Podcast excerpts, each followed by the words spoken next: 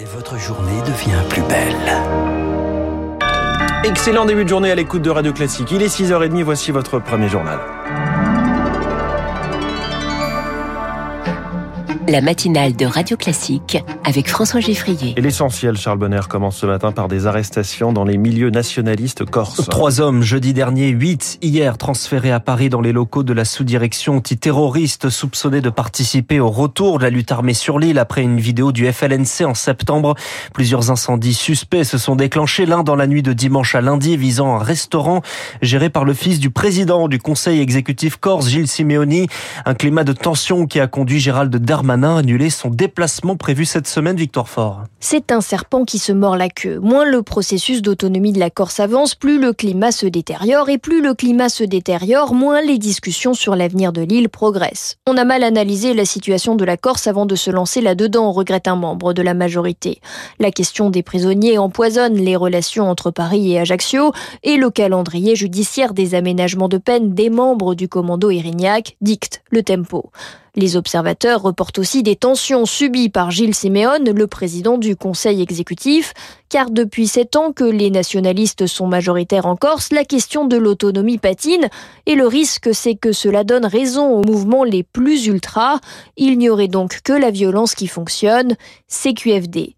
La pente est donc glissante pour Emmanuel Macron. Si demain vous avez une préfecture incendiée ou même un mort chez les forces de l'ordre, ça peut faire très mal, s'inquiète un proche de l'exécutif corse.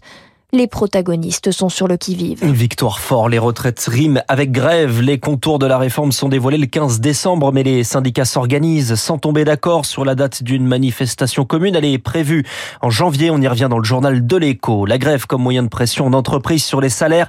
Les négociations salariales annuelles de la SNCF commencent demain et à peine repartis, les trains devraient de nouveau se retrouver à l'arrêt. Chloé Juel. Ce sont les TER qui vont être les plus touchés demain dans cinq régions Auvergne-Rhône-Alpes, Bourgogne, Franche-Comté, Grand Est, Occitanie et PACA. L'Île-de-France n'y échappe pas. Les lignes C, D, E et N du Transilien sont concernées. Côté TGV et Intercité, quelques annulations à prévoir sur l'axe Paris-Lyon et dans la zone au sud de Bordeaux pour cette grève. C'est l'ensemble des salariés qui est appelé à débrayer, pas seulement les contrôleurs comme le week-end dernier. Les revendications, on les connaît, même si elles varient d'un syndicat à l'autre. Sudrail demande 400 euros brut mensuels en plus pour tous. L'UNSA réclame une hausse de 5% des salaires. Entre humanité et fermeté. C'est l'équilibre promis par le gouvernement sur son projet de loi immigration présenté par Elisabeth Borne dans un débat sans vote. Aujourd'hui, à l'Assemblée nationale, le projet doit ouvrir des quotas pour les métiers en tension. L'école marseillaise doit devenir la norme. C'est le projet de l'école du futur vanté par Emmanuel Macron qu'il veut étendre avec une feuille de route présentée au printemps prochain. C'est ce qu'il indiquait hier aux participants d'une réunion à Aix-en-Provence.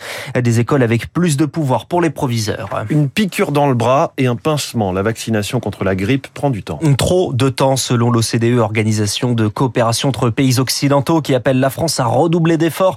Seulement la moitié des plus de 65 ans l'ont fait. C'est moins que les années précédentes. Alors que la grippe, elle, est plus précoce. Benjamin Rossi est infectiologue au centre hospitalier Robert Ballanger en Seine-Saint-Denis.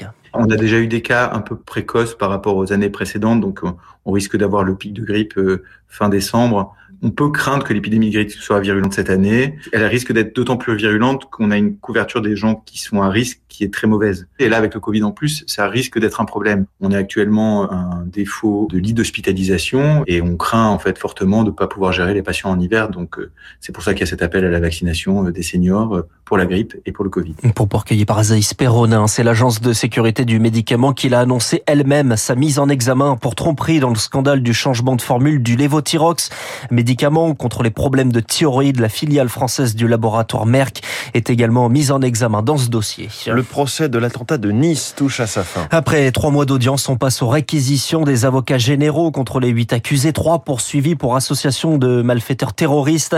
Le principal suspect est mort le 14 juillet 2016 après l'attentat qui a fait 86 morts.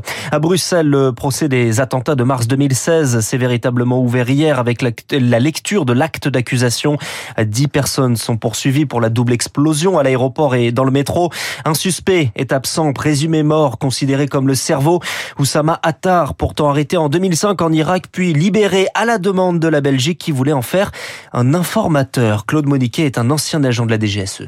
Le dossier d'Oussama Attar sera très mal géré à la fois par la justice et les services. Il ne sera pas soumis aux surveillances nécessaires par manque de moyens, aussi parce qu'on pense sans doute qu'il s'est calmé. Et il va partir très tôt en Syrie. Il va devenir l'un des principaux chefs au sein de Daesh des opérations à l'étranger. Comme il est d'origine belge, c'est à Bruxelles qu'il va créer cette cellule, approcher des gens, les faire venir en Syrie, les faire entraîner et puis les reprocher sur l'Europe. On a effectivement des erreurs qui sont plus des erreurs du système judiciaire, de la police euh, et des services de renseignement euh, belges essentiellement. C'est un scandale. Claude Moniquet, jouant par Marine Salaville en Iran, la police des mœurs existe-t-elle encore? Sa suppression annoncée ce week-end par le procureur général est depuis démentie par la presse et certains relais du guide suprême.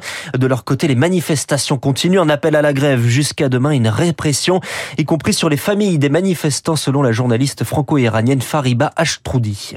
Quand on arrête votre enfant, on leur propose de les libérer sous caution de 4 000 à 60 000 euros et plus. Comme ils n'ont pas de cash, ils mettent tout ce qu'ils ont à hypothèque. Votre maison, votre voiture. Les familles qui n'ont pas de quoi faire libérer leurs enfants, ils peuvent oublier leurs enfants. Combien de milliers d'étudiants sont emprisonnés, combien ont été morts. Parcours de combattants pour récupérer le corps de leurs enfants. Ils ne reculent devant rien, évidemment. Un propos recueilli par Marc Tédé. Au mondial de football, le Brésil est qualifié pour les quarts de finale. À la hauteur de son statut de favori, vainqueur facile hier de la Corée du Sud, 4-1 Neymar de retour et buteur sur penalty, le Brésil sera opposé à la Croatie. Merci Charles Bonner. Il est 6h36. Une grève dans le réseau électrique français, c'est la une de notre journal de l'écho.